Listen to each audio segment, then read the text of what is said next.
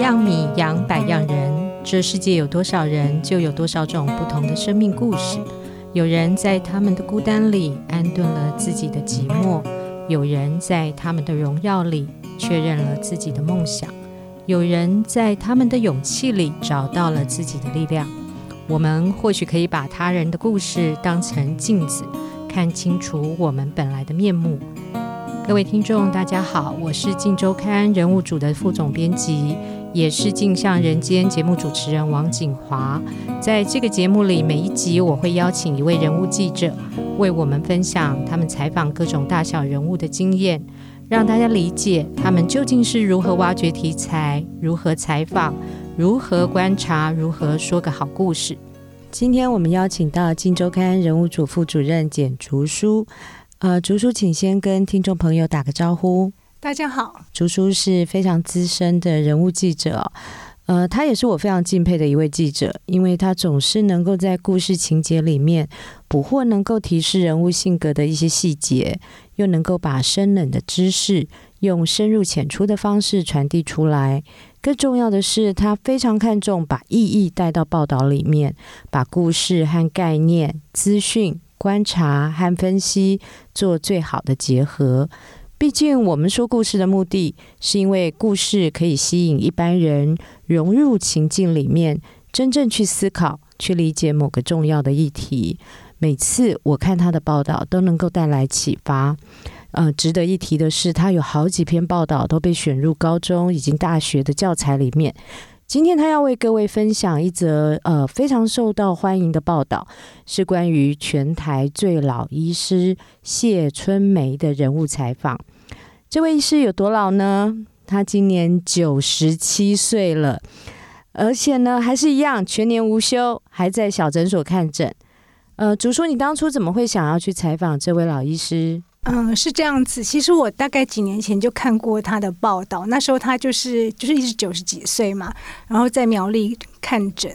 那时候其实就蛮好奇，但是当时可能刚好没有适合的时机去做这个报道，然后就转眼就忘了。那今年我又刚好就是要找题目的时候，又又看到这个报道，然后我就很好奇说：天哪，他那时候都已经九十几岁，那现在是不是还在世？我就直接打电话到诊所，结果呢，那个。接电话的就是老医师本人，就蛮吓一跳的。那他也很阿莎力，我们就就是马上约说好，后天就去采访，他就答应了。那其实一开始我也会有一点担心，是因为呃，就觉得虽然九十几岁一定会有很多故事，但是不一定有很好的故事，或是说可以做成一个呃还蛮完整深入的报道。但是就想说试试看。那我们一到诊所呢，就是看到说一个看起来大概七十几岁、七十来岁的长辈，就跟他聊天。然后老医师跟我们说，他是隔壁那个福基国小的退休校长，是他的老朋友。就这样聊聊聊，就是然后拍照，然后很久之后回来，然后那个校长就回去了。那老医师才跟我们说，哦，那个老校长呢，是他当年接生的小孩。我们现场的时候一听都哈。就傻眼，真的很妙。但是七十几年前接生的小孩，对对。那另外一个，我后来想到很有意思的是说，就可以看到那个老医师的个性，其实他是很贴心的，因为他我们先跟那个校长都已经。呃，大概在一起二十十几二十分钟，然后他都没有讲，然后等到那个校长走了，他才告诉我们。我就想说，他可能会觉得老校长 毕竟七十几岁，然后当过校长，可能会觉得尴尬，因为毕竟接生出来的时候就是一个 光溜溜的小孩，所以我猜他应该是就是刻意等校长离开才跟我们讲。那时候我就觉得他是一个蛮细心、蛮周到。另外一个有趣的地方就是说，呃，校长跟医师还有我们就出去拍照，拍照的时候，大概就走到附近，其实大概五分钟路程的地方而已。那但是又遇到一些附近的居民，然后有一些居民啊看到老医师就会好奇问说：“啊，就呃，谢医师现在怎么样啊？身体怎么样？”我说：“哦，身体不错。”然后你就看到他们那个表情，就是说：“啊，太好了。”呃，他们会把这个老医师当成他们好像那个当地一个土地公，一个守护神。嗯，所以这时候我就比较心里也比较放心。我想说，应该确认老医师的口碑真的很好，所以居民才会有那种表情。因为我通常我们媒体在呃选题目的时候，其实会有一个考量是说，呃，也许过去这个人会有蛮多媒体报道过，不过有时候会有一些太过誉了，就并不是事实的资讯，所以会有一点担心。所以直到那时候，我才比较放心，说这个老医师真的是很不错。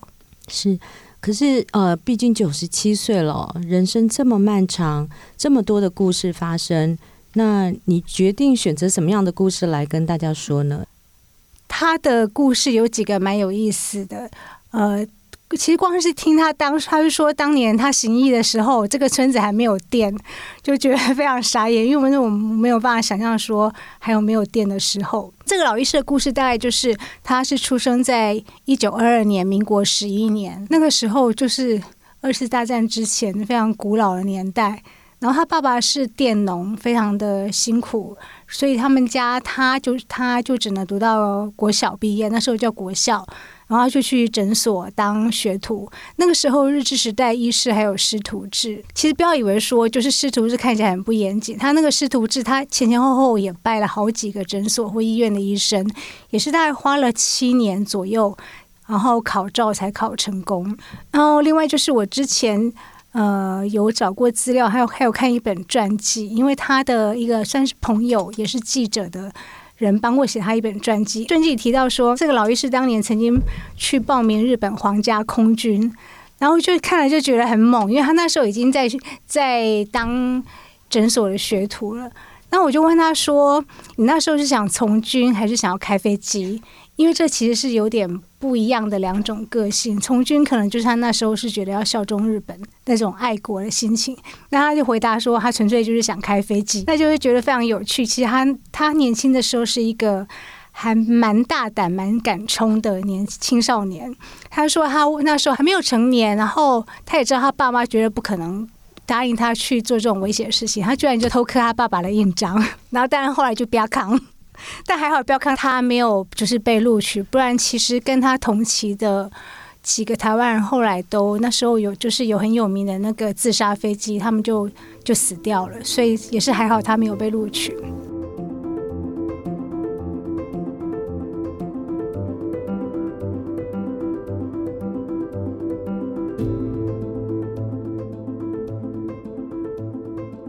就是我们采访的时候，因为呃谢老医师他就是外形很瘦，然后不高，然后蛮亲切，但是他不是那种很豪爽或是很侃侃而谈、健谈型的，他看起来就是一个非常细心谨慎的老医师。所以他讲说他纯粹就是想要开飞机的时候，我就蛮惊讶，但是大概也可以慢慢勾勒出他年轻时候的个性。年轻人现在看老人。其实我们都不太会去回想说他本来是什么样子。那老人他不是生下来就是长成那个老人的样子，所以我们报道的时候就要设法还原他年轻时候甚至小时候的样貌，他的个性啊，他曾经有什么样的梦想。后来就是聊才发现说，他年轻的时候其实很爱运动啊，喜欢爬爬照，然后还开吉普车，还会骑重机。跟他现在形象就反差很大，就觉得很有趣。那所以他后来聊到说，他当年曾经为了赶回诊所看诊，他就游泳。渡那个过渡过后龙溪，就蛮比较可以理解。嗯，好难想象哎，游游泳看诊这是怎么一回事啊？呃，这也是谢老医师他，我觉得他很最受尊敬的地方。呃，他的诊所先简单介绍一下，那个地方是在苗栗公馆乡，其实已经是靠近山区，就是在山边了，一间小诊所。然后对面就是大概。不到一百公尺就是后龙溪，所以那个地方现在人口还是不多。早年就更就是完全的偏乡，当地根本没有医生。然后那个诊所前面后龙溪在过去是一座一座山，然后山里有好几个村庄，可是那那边全部完全都没有任何的诊所，那村民生病就很不方便。而且当时他们山上连马路都没有。以前那些偏乡医师很辛苦的地方就是。呃，他们有时候必须出诊，可是并不是每个医师都愿意花这些时间，因为划不来啊。但是谢医师他就常常出诊，就开着那个吉普车，常常就是要过河。那附近以前附近也没有桥，过河就是要绕一大圈。嗯，而且呢，他开车也只能开到山下，因为山上没有马路。然后他就徒步爬山 看诊，就很难想象。他说要看一一个诊，常常就是要走山路，爬山爬两个 两三个小时。有一天呢，他又去对面那些山看诊，就连续看了好几个村庄的居民，所以就是花了很多时间。那回程的时候可能就耽搁了。然后他那时候知道说有病患在他的诊所等他，那如果绕照按照原路，他又要绕一大圈，因为附近没有桥嘛。嗯。可是他又怕病人在那边等太久，他居然就忽然就想到说，他就把他那个医生出诊都要提出诊包嘛，他就把那个出诊包交给那个助护理师，然后自己就一个人这样游泳渡过那条后龙溪。这个老医师他很特别的地方在于，我发现他几乎都不让病人等。那一个好医生，他其实就是从这些小细节看得出来，不一定说他做了多么伟大的事情。嗯、像我们第二次采访的时候啊，那时候他不知道为什么每次跟我们约中午，那中午的时候到的时候，他就说他刚好要出门验尸。验尸这个也是，他连验尸都不让人家等，就可能就是想说赶快完成家属的心愿，然后就临时接到电话就赶着出门，那我们就只好等他，等了大概一个小时之后他回来。那刚好又有病人来，又要看诊，那就赶快先看诊，然后我们就继续等。那看完诊了，我们就终于可以采访。可是我想说，他那样吃过午餐了吗？我就问他说：“那你吃过了吗？”他又说吃过了。那我想说，他年纪那么大，都九十七岁，那么忙，要不要休息一下？就是休息个十分钟。他也说不用。然后后来我们就先拍照，然后拍照的时候，那个旁边的那个就是他一个护理师才跟我们说，就很小声的说。其实谢医师中午只吃了三颗馄饨，就接到电话，就很赶着出门。那听到的时候，我就觉得，哦天哪！就是他刚刚都在装，就是装自己已经吃饱。其实他应该就是不想让我们等，也不想让病人等，也不想让死者家属等。所以我就我就问谢医师说：“那你要不要先吃？”但他就非常坚持说不用，他不饿，就让我们先采访。然后就完全就没有办法，因为就老人家就很客气又很固执，我就只好骗说。啊，那我们要拍你吃饭呐、啊，就是要拍比较完整的。那我们要去餐厅，你就一边吃，我们一边拍，就是用这种方法，他才肯走到餐厅。然后后来根本就把那个碗里面的食物全部都吃完，可见他根本就不是不饿。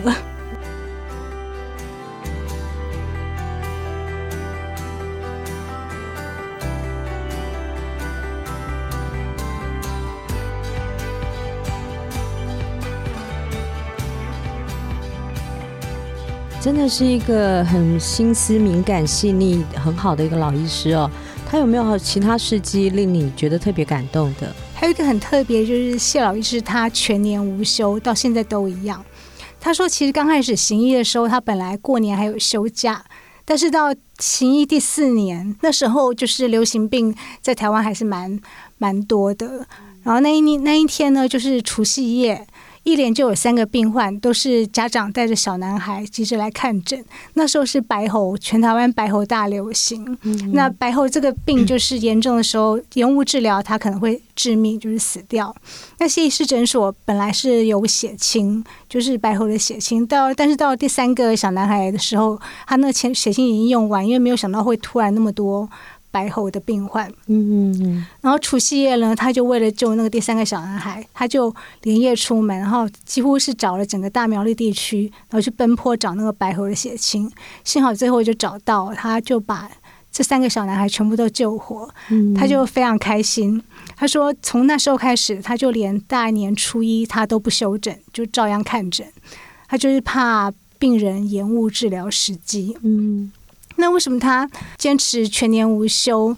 我们住在都市，因为其实我就是一个就很从小就在都市长大的小孩，所以我很难想象，就是偏乡诊所真的非常少。如果当地的诊所、小医院都休息的话，那村民可能就要跑到像附近的新竹市啊，甚至老远到台北来看病。那对一般没有交通工具或是经济能力不是很好的村民的话，很可能他就因为没有那个能力，他就延误治疗，甚至可能就死掉了。他早年啊，很多病患那时候台湾很穷嘛，都付不出医疗费用，然后就是都赊账。比较有趣的是，他聊到这些事情的时候呢，他的那个语气吸引我的不是说他多慷慨啊，多有爱心，让他们赊账。他是说他有叮咛病患说，如果真的有需要，一定要打电话叫他出诊，不要说因为怕没有钱付不出医药费，就不不敢叫他出去看诊。那我就发现他其实真正在意的是这些穷人因为没钱看病，延误治疗。嗯，竹叔，你的报道里面哦，还写到了关于老医师的家人，包括他有的子女早逝，然后以及他娶了两个太太的故事。呃，可不可以跟我们的听众分享一下，这是一个什么样的故事？嗯、对，这些内容在就是他朋友帮他写的那本传记里有提到。他是在二十岁的时候，二十岁的时候，他就在他妈妈安排之下，他就跟同一个村子里面的人结婚，一个女生结婚。然后他到三十三岁那一年，他又娶了第二个太太。那时候他已经就是行医六七年了吧，就是然后又刚开了一个新诊所。那那个第二太太当然就是所谓的小老婆。可是，在他那个谢医师那个年代，民国四十几年，然后以他这样子医生嘛，有钱有地位的身份。娶两个太太其实不算少见。那看到这个那本书传记里面讲的这个时候，我就我就还蛮想问，因为想问的原因不是说想要去猎奇啊，或是八卦的心态，是因为那本传记里面后来有写到说，这个老医师后来就自省，就觉得他自己这样其实是同时伤害了两个女人，他觉得是当初。哎，就是年少轻狂做出这样的事情，所以其实蛮后悔的。那是非常动人的自省。可是这种事情我们就很难启齿。那第一次采访的时候，我们是在他的诊所诊间进行采访，那是开放式空间，然后病人啊、护理师大家就是穿梭，感觉老医师也整个就处于工作的工作上状态那种紧绷的心情，所以那一次采访就没有很顺利，可能气氛不是很适合。嗯那所以第二次去访之前，我就想说今天一定要换一个地方，但是又不能换到他不熟悉的空间，因为通常我们采访会希望是在一个受访者熟悉的、他可以放松的空间进行。后来我就观察他整个诊所跟住家，发现他是在饭厅的时候是最放松的，因为他在饭厅就是吃饭嘛，然后抽烟，然后看摔跤，就很快乐。后来我们就决定第二次采访在饭厅进行。嗯这里我要插嘴一下哦，我觉得竹叔选在饭厅进行采访这个决定非常聪明哦。我们都知道，作家他必须要靠场景才能写小说，编剧呢也需要设定场景才能写剧本。那事实上，人物记者呢，我们的报道也非常需要场景，因为人的生活其实就是一幕一幕的场景展开的。那竹叔观察到老医师非常爱抽烟，而且很特别，他抽的是黄长寿。那黄长寿是非常非常重的一种烟哦，会抽到这种烟，其实都是老烟枪了，烟龄至少绝对是二十年起跳。那竹叔的报道告诉我们说，老医师的烟龄居然已经有八十年了，可是他身体还非常健康。然后又观察到他喜欢看摔角节目，这个也是非常有生命力的某种意象。那回到竹叔原来的问题哦，你本来问他非常难启齿的这个家族间的问题，后来你到底是怎么开口的？嗯、就是幸好那个饭厅啊，里面就就像一些我们传统的那种住宅，就是有挂长辈的过世父母的遗照。那谢老医师的饭厅也是，他除了父母之外，还有一张呃女性的相片。那我猜那是他第一个太太，他他都称第一个太太叫大夫人。可是那时候我就装作不知道，就就就说：“哎，谢医师啊，请问这是谁的照片？”那果然他就说是大太太的。我就说：“那挂在这里，二夫人会不会介意？”他就说：“嗯、他在跟我们说，他两位夫人呢从来不曾吵架。可是那个不曾吵架呢，他后来才意识到，并不是真的是就是完全没有问题。他说，其实两位夫人都在互相忍让。”嗯，就这样才慢慢开启话题，然后就聊到说，因为他两位夫人帮他生了十二个子女，那其中有些子女其实蛮早就过世，大概四五十岁、五六十岁。那有的子女就呃事业不顺，然后他自己就主动了，就讲到说，这间诊所啊，跟后面的他的住家本来要被法拍，但幸好他的儿子跟儿媳凑钱买回来。那法拍的原因是他其中一个儿子。呃，在中国大陆做生意失败了，他自己觉得说有反省过为什么他会子女早逝，然后呃事业或是事业不顺，他就觉得说我这一生都不害人，没有做坏事，为什么会这样？然后他居然就把原因说归咎于说是不是因为我娶了两个太太？嗯哼。然后我就安慰他说啊没有啦，应该会不会只是风水不好？然后他居然就讲说。他说：“他居然曾经有想过、哦，嗯、他就是，然后也有人建议他说，干脆就迁祖坟。那后来没有迁，原因是什么？他说，因为他自己的子女没有很顺，可是他弟弟的子女，不管是求学啊，或是做生意、跟当医生都非常顺利。嗯，所以他觉得说，就不要动，他宁可就这样子。他他讲是说，我不敢相信风水。那那个背后，你听到的就是他是。”真的是很厚道的人，嗯、他怕为别人着想。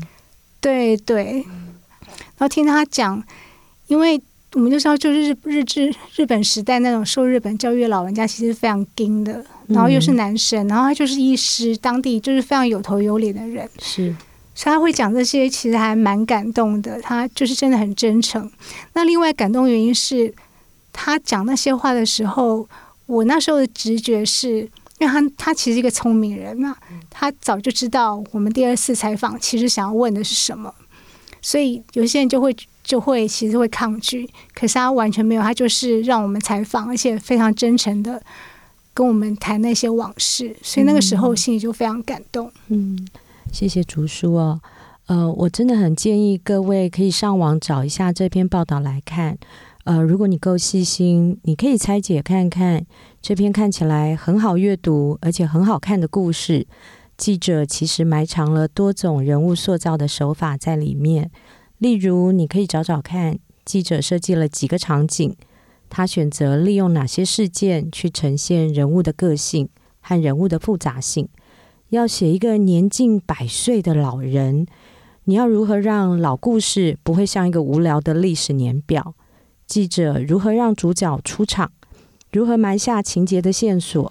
如何搭建场景？如何塑造个性？这些其实都需要功力。嗯，今天谢谢竹叔的分享，谢谢大家。嗯，然后也谢谢各位的收听。下一次我们继续来听人物记者为我们说故事。